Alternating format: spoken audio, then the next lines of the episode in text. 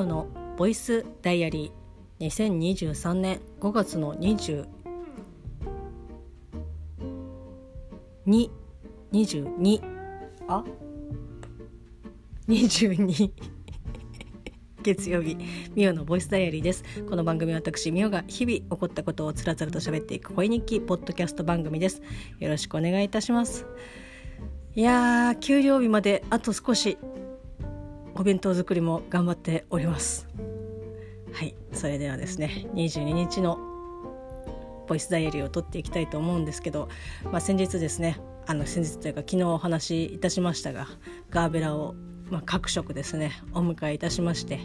まあ、黄色いガーベラがもうすでにあの折れちゃっててもうそれはチョキンって切って今水差しで飾ってあるんですけどまあ可愛いですね本当に。ただあの屋外にいた子なので虫がいないかなっていうのだけちょっと心配ですけど まあ今のところね見る限りだと特にこうあここれはみたいなものは見つからないので大丈夫かなというふうにあえて思っております。はい、関東の方は今日ねなんか夕方というかあの夜雨降るっていう風に言ってたんですけどまあ私のですね日頃の行いが、まあ、すこぶるいいとは言い切れませんけどちょうど帰ってきた瞬間に大粒のですね雨がこうバーって降っていやもうほんとラッキーでしたね。もう今日一日そうやってね夜雨が降るぞっていう風に言われているにもかかわらず、まあ、傘は持ちませんでしたけど日中はとにかくまあ暑かったのでうん。朝出る時にはもう全然ね降ってないのでもう持たないという。まあそれでこの間大ぶりにちょうど会ってずぶ濡れになって帰ってきましたけど、まあ、大体ね大体なんとかなるもんだと思います。はい。まあ、T シャツ1枚で、え、ー、と、まあ、ズボンは履いてますけど、T シャツ1枚で、過ごすことができた、そんな一日でございました。はい。でですね今日まああの今日というか最近のルーティーンとしてまあこうねいつも、えーと、聞かせていただいております。みんな大好きポッドキャスト番組「大々ダゲな時間」まあ、平日ですね月曜日から金曜日毎日、えーと、更新がされているわけなんですけど、まあ、ダゲな時間を聞くのはもちろんのことですね。月曜日はそうなんですよ。えー、やいやいラジオとまあ、東雲ビーフンスープレックスが、まあ、日曜日に更新、まあ、おそらくされややいラジは日曜日に更新されているので、まあ、最近ですねあの月曜日はダゲな時間東雲やいラジこのなんか3点セットの朝聞いてでもう本当にねなんか各番組1時間ぐらいやればいいのになっていうふうに すごい暴力的に言ってますけどなっていうふうに思うぐらいですね。あっという間にもうなんかあもう終わってしまうみたいな。だけな時間に至っては電車に乗ってる間に、まあ、着く時にギリギリ、まあ、ちょうど終わる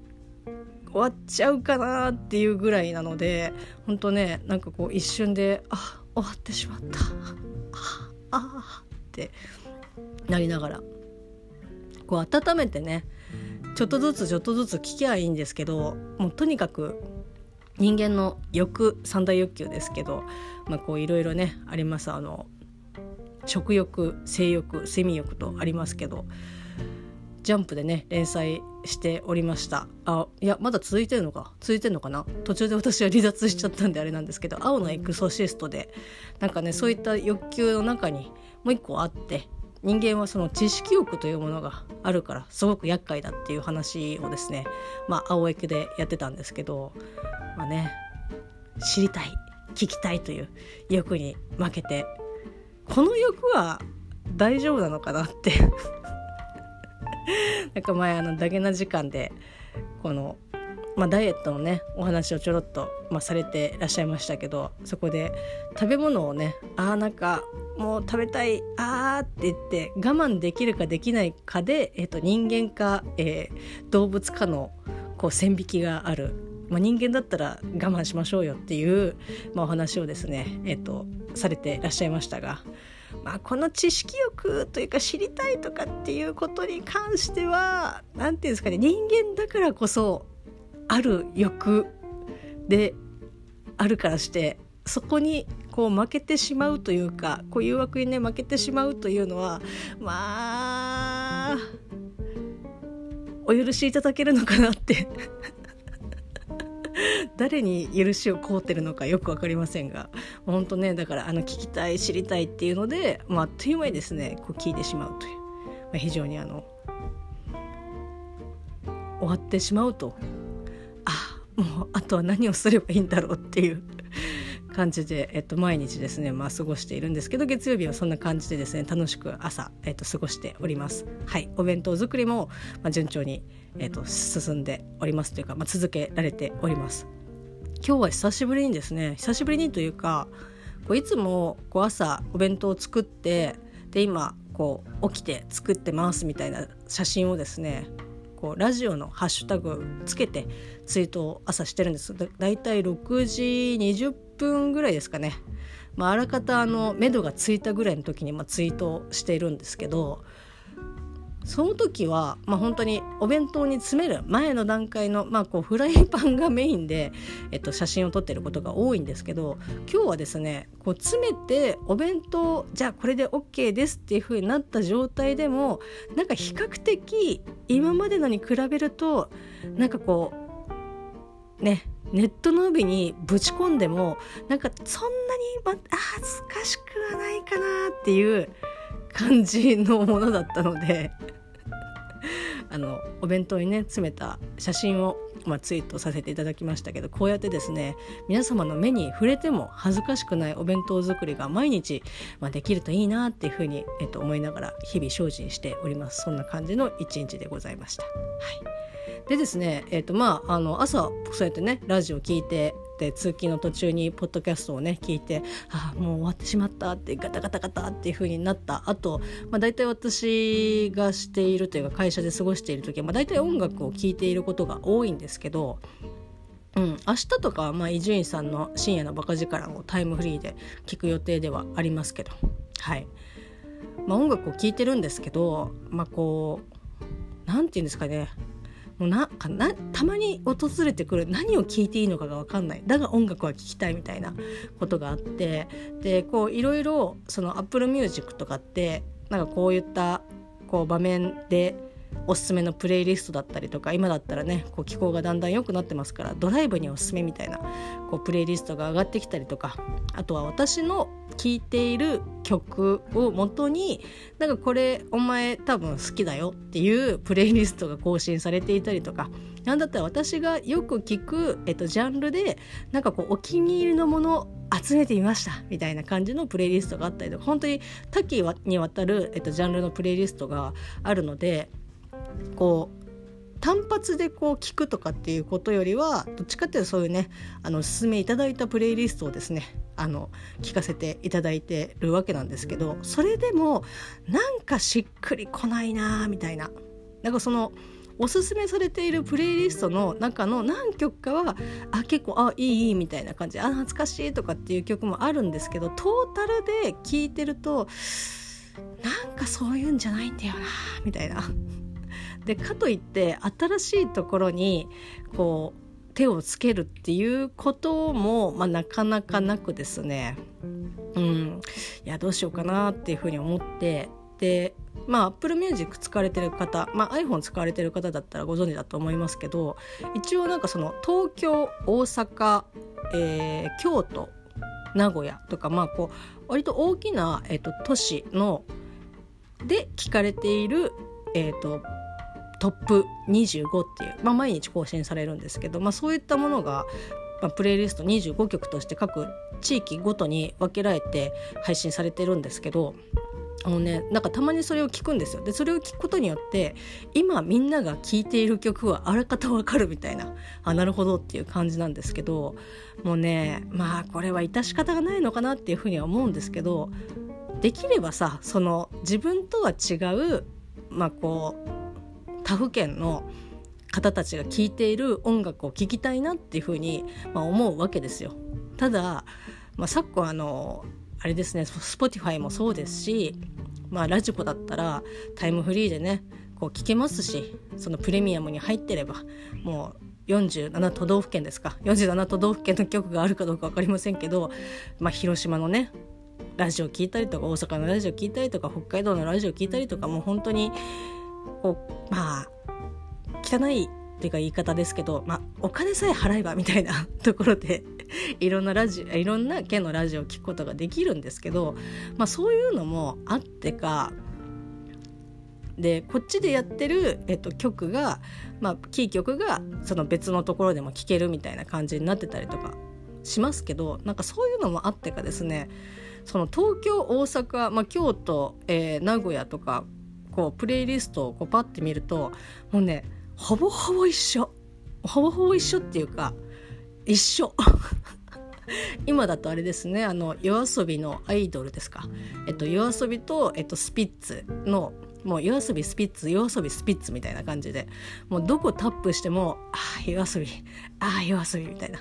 別に夜遊び好きで私も聞きますけどこうもですねまあね流れてますからみたいな感じなんですけどそなんか意味あんのかなみたいなその大阪とかその京都とか名古屋とかっていう風になんかこう分けてますけどこんなに同じなんだったらなんかもう日本でよくないみたいな 感じで。なんか見ても全然変わり映えがないのでまあ本当に多少その曲の順位が前後してるぐらいでほぼほぼ一緒ですね。順位もほぼ一緒ですね。あの上位の方とかほぼ固定みたいな感じだったりとかするのでなんか、うん、まあ意味があるのだろうかっていうふうにちょっと疑問が湧いてきてしまうんですけど、まあ、そういうのもあってなんかうーんと思ったので、えー、とりあえずですね日本を出てみようと思いまして本日パリのパリも同様にですねパリで聞かれている、えっと、トップ25の、えっと、プレイリストをですね、えっと、聞いておりました。パリ。行ったことないですけどパリです。あれですねえっとエヴァンゲリオンの、えっと、劇場版で出てましたね。パリ。あれ確かパリでしたね。はい。なんかこう頑張ってあの律子さんたちが頑張ってましたけどパリ。でまあパリって正直あのどういったこう方たちがどういった方たちっていうかそのどういった系統の方が住んでるこう居住されてるとかっていう細かいこととかは全然知らないですし、まあ、そのどういった音楽が流行ってるのかっていうのも、まあ、全然わかんないんですけど結構なんかねあの重低音っていうかララップというよりもちょっとねなんか暗めな感じの曲が多いなっていう印象でしたね。なんかあパリだとこんな感じの曲が今流行っていや聞かれてるんだなと思って。で、えーと、やっぱね面白いことに、まあ、パリだったりとかニューヨークとか、まあ、他のね、えーと、いろんな、まあ、アメリカだけで言ってもこう首都とかでいくつかあのそういったプレイリストがあるんですけどやっぱ海外はですね距離が離れてるか何なのかこう地域性の問題なのかよくわからないですけどほとんどプレイリストがですね曲がねかぶってなかったですね。もうどれ開いてもあなんか全然ささっき見たやつと違うみたいななんかすごく新鮮でしたしなんかそのパリの,、えっとそのプレイリストはちょっとねなんかあの落ち着いた時に、えっと、聞いてたらまああの本当に邪魔にならないぐらいの本当静かなちょっと暗めの重低音の、えっと、曲だなっていう感じだったんですけどで、まあ、25曲なので、まあ、1時間ぐらいで、まあ、大体終わるんですけどで、まあ、試しにじゃあニューヨーク聴いてみようと思ってニューヨーク聴いたらニューヨークはね割となんかアップテンポっていうかちょっとポップな感じの明るい曲とかも結構ランキングに入っててあなんだろうな。まあ同じ海外っていう風に言ったらあれですけど。あのあれですね。なんかあこんなに違うんだみたいな。まああのパリとね ニューヨーク全然違いますけどなんかこうやっぱ国が違えばこんなにもあの聴いてるね曲が違うんだなと思って。うん、なんか結構新鮮でしたね。そう今日パリとニューヨーク行きましたけど、まあ、どっちが好きって言ったらニューヨークの方がなんかあの聞きやすいなって。あの邪魔にもならないしちょっと気持ちも上がるみたいな明るくなる感じでしたね。パリはちょっとどっちかっていうと割とうんなんかあの少し沈むみたいな。感じでしたけどまああのこれ毎日更新されますのでまあそんなねガラッと変わるっていうことはおそらくないとは思いますけどなんか明日もねちょっとチェックしてなんか聞けたらいいなって思いますしなんかこうニューヨークのプレイリストの方が、まあ、何曲かあこれなんか知ってるとかあこの曲は単品ですでにあのダウンロード私して私してるなとかっていう曲もいくつかあったりとかしたのでなんかねあのニューヨークの方がなんかまだ聴きやすいなっていう感じでした。はい。まあ、たまにねそうやってあのそういった興味が湧くような曲からあのあまあねあの多分おそらく今後会うことはないかなっていう曲とかもいろいろなんかそのザッピングをすることによって結構そこからあ気にちょっと気になるかもっていう曲からまた枝分かれしてこう聴いたりとか、まあ、そもそもちょっと気になるなっていう曲のアーティストからじゃああのベストのアルバム聴いてみようとかっていう風にねしてみると意外と面白いなと思って。最近ちょっと最近っていうか今日ねちょっとそんな感じで音楽のジャンルをですねちょっと広げてみました。はいでですねまああのちょっと話戻っちゃうんですけど、まあ、ポッドキャストをですね、まあ、朝、えっと、聞いておりましてまあこう「やいやいラジオ」えっと、第150回まあ本当にねキリがいいという感じで、えっと、3年って言ってましたね。その毎週週1で、えっと、配信をされているのでこのあのミオのボイスダイアリーみたいな感じで、えっと、毎日ほぼ毎日配信している感じではないので、まあ、もちろんその150回っていうナンバリング的にはあのあまだ150なんだっていう感じですけどやっぱね週1で配信してる番組で150ってやっぱすごいなって 思いますね。でも3年、えっと、こう続けてらっしゃるということで本当にですねこの場を借りておめでとうございます。で今回、まあ、ゲスト会ということでトルコのお話をですね、まあ、されて、まあ、トルコのっていう話トルコだけの話ではないですけど海外のいろんなお話をですねゲストの方とされてらっしゃいましてその中で、まあ、トルコのお話が出たんですけどいやーこれはですねついに来たなと。死ぬまでに一度は行ってみたいトルコ まああのちょっとね一服さんがあまり動物が得意ではないということなのであまりここまでねがっつり言うとちょっと大丈夫かなっていう不安はあちょっと若干あるんですけどまああの猫好きな人は多分あの行ってみたいだろうなっていうふうに、えっと、思うぐらいですね、まあ、番組内でもおっしゃってましたけどとにかくですね、まあ、猫が本当に、まあ、こう多いですよね。でまあ、世界猫歩きとか、まあ、NHK で、えーと、放送されてましたけど世界猫歩きだったりとか、まあ、こういろんななんかこう写真集とか海外の猫の写真集とかだとやっぱどうしてもどうしてもっていうかあのトルコはほぼほぼ入ってくるかなっていうぐらい、まあ、トル猫好きからするとなんかトルコイコール猫みたいな印象があってでですね私あの本当に、まあ、死ぬまでに一度は行ってみたいトルコっていうのもそうですし何だったらちょっとね、えっと、新婚旅行トルコ行きたいなっていう風にちょっと思ってたぐらいあのトルコ本当に行ってみたいんですよね。あのトルコのなんか食文化とかそういったあの伝統的な文化とかあの家具とかそういったものももちろん興味がないわけではないですけどどちらかというとあの猫たちに会いに行きたいみたいな。猫島に行けよっていう感じなんですけど。あね、あの日本にもやっぱり猫がたくさんこう野良のね猫ちゃんたちがたくさんいる、えっと、場所、えっと、各島ねありますけど国内で住むんじゃないかっていう感じはあるんですけど、まあ、あのトルコといえばですね、まあ、あのイスタンブールですけどイスタンブールですけどっていうか今あのことりっぷ買ったとことりっぷがですね手元にあるのでちょっとそれをですね読んでるんですけど、まあ、あのオッドアイの猫ちゃんがですね、まあ、非常に、まあ、多いことで有名なんですけどなかなかなんか日本に住んでてっていうか、まあ、私がたまたまそのねそういった機会に巡り合えてないだけだと思うんですけど夫愛の猫ちゃんに会ったことがないというか写真でしか見たことがない動画でしか見たことがないっていう感じなのでなんかねあのトルコに行ってね生のあの夫愛の猫ちゃん会ってみたいなっていうふうに、えっと、思ってるんですけどそうあの私がなんでそのトルコイコール猫っていう風になったかっていうと、まあ、きっかけはですね本当にもうさもしいんですけど仕事がきっかけでなんかたまたまなんだっけなもう本当に入社してちょっとぐらいにして入札の案件かなんかでまあとりあえずなんか仕事でトルコのことを調べなきゃいけないっていう時にまああの一番ね、まあ、手っ取り早いじゃないですけど、えー、本屋さんに行って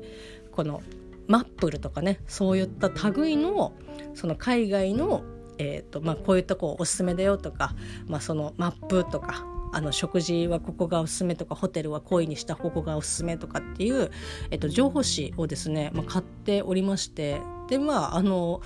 これはおそらく経費で落としてるはずなんですけどなぜか私の家にあるという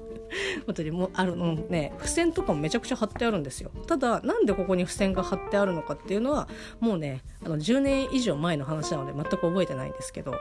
かなり日に焼けた、えっと、コトリップですけどこう夫愛のですね、えっと、白猫ちゃんイスタンブールトルコ。いや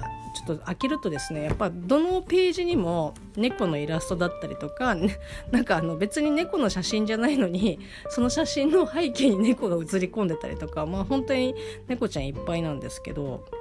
なんだろうな